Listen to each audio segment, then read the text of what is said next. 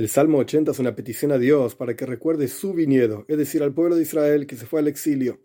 Decimos en el versículo 15, Habed Mishomaim Urei, observa desde el cielo y mira, Ufkoit y recuerda a este viñedo, a tu viñedo, etc. Pero hay algo muchísimo más profundo, que es un enfoque a través del cual cada uno de nosotros podemos observar todos los asuntos del universo entero. Habet Mishomaim, cuando uno observa otra cosa, tiene que ocuparse de que su observación sea Mishomaim, desde el cielo decir una observación celestial.